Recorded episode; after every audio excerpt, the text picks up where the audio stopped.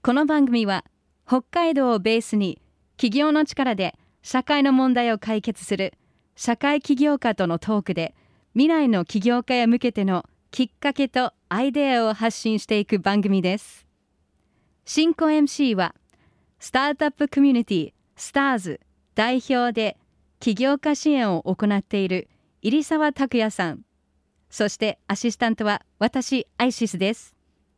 さて本日のゲストは株式会社スプレス代表取締役加納彩さんですおはようございおはようございまます。よろしくお願いします。あの私実はこの間ね、ちょっととあるところで講演をお聞かせいただくことがあって、その創業ストーリーが素晴らしくて、すまたやってる事業もね、まあ地方創生につながるいわゆる社会企業という文脈でも語れるし、もうぜひ来ていただきたいと思ってですね、お呼びさせていただきました。本当よろしくお願いしまよろしすく。お願いします。じゃああの改めてまあ加納さんが今やってるスプレスっていう会社はどんなことやってる会社か皆さんにお聞かせいただけますか？はい、あのふるさと納税の中間事業者といいまして、自治体様のふるさと納税の全体的な運営のディレクションだとか、うん。返礼品のコンサルティングだとか、そういったことをアドバイスも含めてやっております。ふるさと納税いつもやりたいなと思ってるんですけどたことない。やったことなくてどうやればいいか何がいいかど。こから調べばいいかわからないんですよね、うん。正直、はい。はい。そういう人います？結構います？たくさんいます。ははいい。そうそう。だからほ普通はねなんかあのフルナビとかさとふるさとチョイスとか大手サイトがあってそうですそうで。僕なんかもそういう大手サイトから申し込むんですけど、はいはい。そこではないっていうオリジナルやるんですか？それはあそうではなくてそういった大手のうん。ポータルサイトの運営を自治体から任されて委託されてそれを全体的にこう1年間寄付を集めるようなえー、とプロデュースをしていくっていうなるほど感じですね。はい、例えばなんとか町がありまして、そこが、まあ、ふるさとチョイスだったり里フルだったりに掲載するのをお手伝いしているというそうですね。あそういう感じなんだ、はい。代行業者さんということなんですけど、その町がわからないことがきっとあのきっといっぱいあるんでしょうね。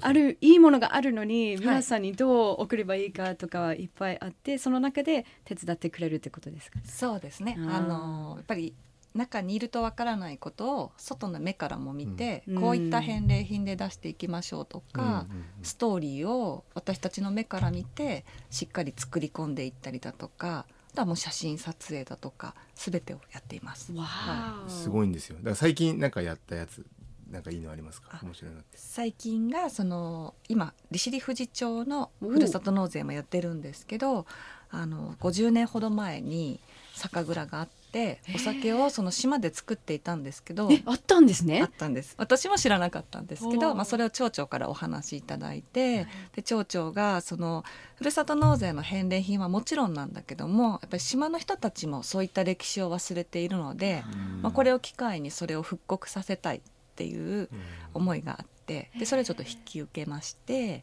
あのデザインも資料館に行って瓶を借りてきてえ同じラベルで作ってるんですよね。すごい。50年前の、そうですそうです。それもデザイナーが起こし直してっていう形で、はい。えー、すごい。欲しいですね。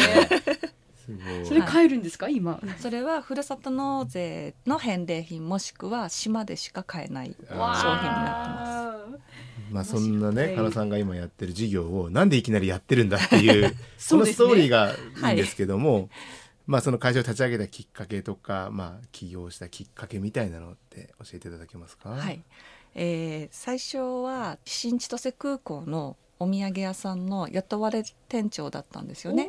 はい、でそこであのもともとちょっと取引のあった大きな会社さんが先にふるさと納税を始めていて、あのそこの営業にこう勉強でついていかせてもらっていたんですけども、はいはいその時に田舎の農家さんにふるさと納税の返礼品出してくださいっていうでこのエクセルのシートに商品書いてくださいとか、メールでこういうやり取りしますって説明してたんですけど、あのやっぱ大手さんの仕組みって難しい、私たちはうん。慣れてる、パソコンに慣れてるからいいんですけど、急に農家さんがメールでエクセルでシステムでって言われると、うん。すごく難しそうだったのをこう横にいて見ていてこの仕事私が変わってこの農家さんにファックスを送ってあげたり伝票をそのまま送ってあげたらもっと簡単に出せるんじゃないかなって、もう単純にそれだけ思ってそれは私代わりにやっていいですかっていうところから、えーはい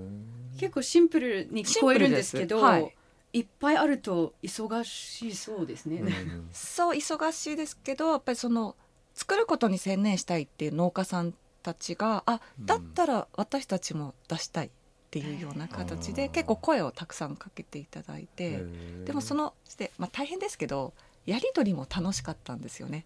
農家さんから商品聞いたりとか、まあ、いくつ出せますかとかいつ頃ですかっていうのをこうコミュニケーションで聞いていくのもすごい楽しくて。はい。その大手のお土産屋さんでまずやっててどうして独立されたんですか、うん。はい、ちょうどそれが少しずつこう回り始めて面白くなってきた時に M&A で会社の代表が変わるっていう時になっなるほどたんですよね。ねでそ最初はそのままふるさと納税させてもらえるっていうような話で進んでいたのにいざハンコがつくとあのもうそれやらなくていいので お店に立っててくださいって言われてえ？ってなっていやもうだったらこの事業持って出ますって単価その場で切っちゃったんですよね。もうなんかパワフルな、えー。えーいきなり。もうなんかやっぱりもう回り始めていたのでせっかく関係性もできててこう当てにしてもらえているのに、それがもうやりませんってえもう言えないって思って、うん。じゃあこの事業を持ってもう独立していいですかってえーその場で言ってしまったというところですそれはね。もうすんなりいいようだったんですか？なんかそれじゃあ対価はいくらよこせみたいなのがあそれが意外となかったんですよね。はい、そっか。お客さんに迷惑かけちゃ困るからっていう。というのとまだ多分ふるさと納税が駆け出しであまり事業も分かっていないしもともとは空港の売店なので、うん。全然絡みがないので、うん。はい、それは何何年前の話ですか？それが2016年、16年。はい、まあふるさと納税。まあ出てはいましたね。出てはいました。結少しずつ回り始めてメジャーになってきき始めた頃ですね。まあ昨今のねこれぐらいのブームではまだなかったからですよね、はい、へえそうなんだ。でもそれで立ち上げて一人で始められるわけですけど、はい、大変でしたでしょ？そしたら最初から一人だったんですか？なんか仲間も一緒に？全然一人ですね。一人？はい、で一人農家さん行ってやってって、はい、そうです。もうワンオペで、はい、いつから人増やしたんですか？10月に起業して、まあ一番の繁忙期が12月はいはい。なんですけど、それを超えた後にあの、まあ、一番の繁忙期を自分の体で知って、電話はかかってくるし行かないといけないし、うん。伝票は作らないといけないし、うん。っていうのを、あの本当寝る時間2時間くらいだったんですけどへー。12月。それを今超えてこれはあの自分の体が大変というよりは、はい。やっぱり電話のあの折り返しも遅くなるし、あのそれは支障をきたすなっていうふうに判断してあの翌春からすぐ人をうん。まず電話を取って、うん。いつも事務所にいてくれる人から探し始めました、へえ今は何人でやっていますか？今現在は22人の会社。すごいに、ね。いっぱいいますね、はい、はいいっぱいいるんです。2016年だから6年ですか。はい。はい。よくふるさと納税聞くとあの特に小さな町だと、はい。この小さな店舗が作ってるものがすぐ、はなんかすごいいっぱいの量を作らないといけないからはい。困ってますっていう声も聞くんですけど、それってどうどうですか？なんか農家さんの皆さんと接すると。もうそれは本当に大変なんですよ。その1ヶ月に集中してしまう事業だったりするので、それを、まあ、小さな事業者さんもどうやったらこう分散して出せるかとか、はいはいはい。そういった工夫も私たちのコーディネートでうん。やっていく在庫調整っていうんですけどやっていくんですけど、はい。ね、一回やってこれからもうやりませんって聞きたくないですね。そうなんです。これからはい。もずっと、もう大変だからいいわってね。そう。そういうことってあるんですか？今までもうやめようみたいな。大変あーやっぱりトラブルがあったり大きなクレームがあるとやっぱりこう、うん。心折れそうになっちゃうんですよねうん。事業者さんも。なのでそこのフォローも含めて私たち入りますしやっぱり大変だったっていう声を聞けばじゃあそれがどう改善できるのかっていううん課題解決もうんうん。していくのが結構うちの会社得意としているので、まあ自治体さんにとってもあの事業者様のその協力と参加があって初めて成り立つので、うん。それをきちんとつなぐのも我々の仕事なので、うん。こう返礼品出せばいいっていう世界でもないかなとも考えてます。うん。いやいいですね。一人じゃなくてもう皆さんと一緒にやれることが心強いですね。はい、でもやってて楽しそうですよいねやそのお仕事をね。ずっと笑顔。そう楽し今話していながらも楽しそうな感じがいいなと思いますよ楽しいですね。That's great、素晴らしい。す。Stars Social Change 今日は株式会社 Suppress 代表取締役加納彩さんをお招きしています。ここからは加納さんの人物像を聞いていきましょうか。ご出身はどちらですか？えー生まれは黒松内町なんですけどただあのどこって言われると父が転勤族だったので、全土あちこちに引っ越してきたのでここっていうところもなくはい。えでも今に結構活かせることじゃないですか。そうなんです。今いろんな場所はい。そっか。はい。そうですね。趣味は？趣味はあのもともと着物を仕立てる仕事もしてたことがありましへてあの着物を着ることが好きで。ーはいえー、今も着るんですか？時々子供が小さい時はあの参観日は必ず着物で行ってましたおおすごいか楽しそう。っこいいはいいいですね。前職はまあ言っていただいたんですけど、はい前職の他には何か？前職の他にはあのその仕立て師もやってましたし着付け師もしていたしパチンコ屋さんのお掃除のお仕事もしていたしわあの高等養護学校の寮母をしていたこともあります。うんはいあ。本当子供3人いるんですけおどー大きくなるに従って学費が大変で、はいはいはい。はいあのちょっと着物の仕立てでは賄えなくなり、うんなので、えっと、着物の仕立てもやりつつパチンコ屋さんのお掃除もしたしコンビニのバイトにも行ったしあの何でもやりました。同時にやったんですか？はい、同時にやりました。すごいよねお母さん強いです。お母さん強いいやー尊敬しますね。ねえすごいでしょじゃあ続きますね。はい子供の頃なりたかった職業は何ですか？私は学校の先生になりたかったんですよね。はい。まあお母さんになるとね自分の子供のセンスにもなる。あ、そうですね。癒しの時間は？癒しの時間はあのウルフルズのライブに行ったり、ライブを見たり、はい。あの DVD で見たり聞いたり、それが癒しです。楽しそうですね。Thank you ありがとうございます。そう今お話にもありましたけど加納さんもともとね、はい。こ子育てをしながら、うん。本当に子供の学費のためだけに働いてて、うん。でお土産屋さんもそういう経緯でそうですね。あのそれだけでは食べていけないし、まあ学費も払いきれないので、それではい外にまた働きに出ました。でその自分がやろうとした時もうお子さんはもう卒業されてた頃なんですか？うん。上二人が大学をやっと卒業する頃で、うんまあ一人三番目の子供だけの学費になったので、まあこれならなんとかはあちょっと独立してもなんとかもうなるかなっていうところでした。はい。すごいな。いいタイミングでしたね。いい。タイミングですけど、本当にすごいと思って学費のためにお母さん一生懸命働いて結果起業してるんですよ やっぱり強いですね。加納さんは。強い、うんたまたまだと思うんですけどうんね。皆さんができることじゃないですね。ね、でもこの仕事を続けていくねやりがいモチベーションっていうか、はい。楽しいからやってるってねさっきおっしゃってましたけど本当にお金のためだけだったらそんな続かないと思うんですよね。うんそうですうねん、なんかそこは何かありますか？そうですね。本当にお金の計算をあまりしないで起業したんですよね。あの周りからは費用対効果どうなんだとかそれでこうどのぐらいの売り上げになるんだっていろんなこう計算をこう質問で求められたんですけど、うん。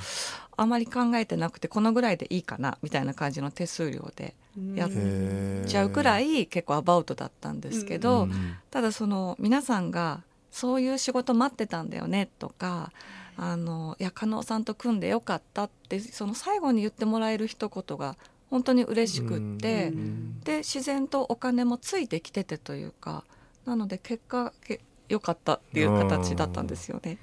はいみんなハッピーになりました。はい、みんなハッピーになりました。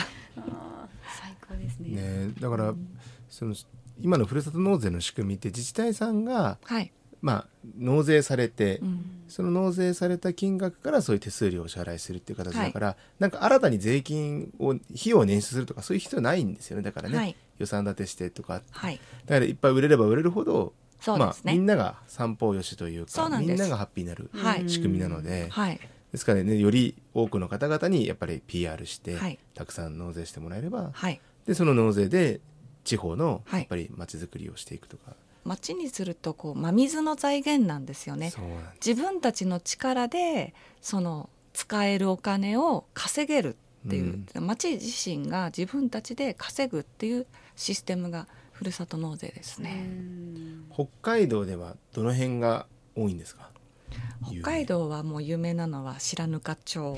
白糠町？Yes! 私知らぬか町2年間いましたよ。そうなんですね。えそうなの？そうそうそう。だからふらそうふるさと納税知らぬかやっぱりあのしそ焼酎ですか？いくらですね。いくら？はい。いくらも水産加工会社がしっかりあるところは強いんですよ。あシシャモと紋別市根室。根室。はい。はい。はい白糠ってえどの辺釧路の隣？そうです。釧路の隣です、I'm so happy.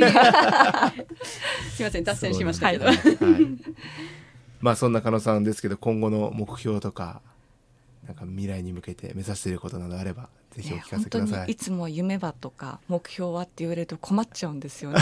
そうなんですか。はい、あの本当に目の前にある課題に一生懸命取り組んできて、で性格的に100%では返すのが嫌で、うん120%でこう返すという努力はこう仕事を収めるって努力をしてきたら、うんこうこういう形で大きくなってうん広がってっていううんこう自然体の流れできたので何かこう数字的な目標とかを持ったことがないんですよね。はい、ただあの今女性が9割の会社なんです。に、おおすごい。はい、社員のおー。9割女性。女性なんわです素晴らしい。はい。で、まあ、自分がこの学歴もないしキャリアもない中でこう自分の得意とするところが見つかって会社がこう大きくなったっていうその経験を生かして、えー、と女性が活躍できる会社うん。だったらいいな、うんそれがあのなんて言うんでしょうかね子育て終わった後のお母さんでも、うん。途中子育て育児でこう離れてた方でもいつでもどのタイミングからでも活躍できる会社になったらいいなって。思いますし、うん。あのそういう女性が活躍できる会社を男性と一緒に作りたいな。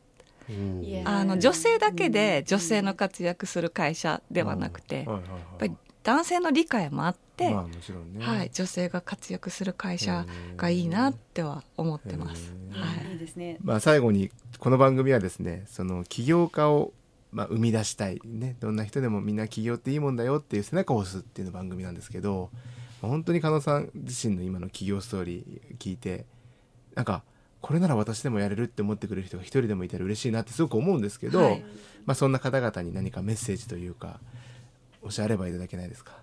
メッセージ、あのこう成り行きでな起業してしまった私が何を言ったらいいんだろう。っ て本当に 迷うんですけどでもさっきお言葉にあったの三方よし。うん。やっぱあの自分の利益だけ求めていても多分必要とされない。なるほど。やっぱり必要とされる仕事を探していくそれが作れるかっていうところは、まあ、最後人間力というか、うん。人なのかなっていうふうにちょっと信じて私は仕事を続けていきたいと思ってます。な。るほど。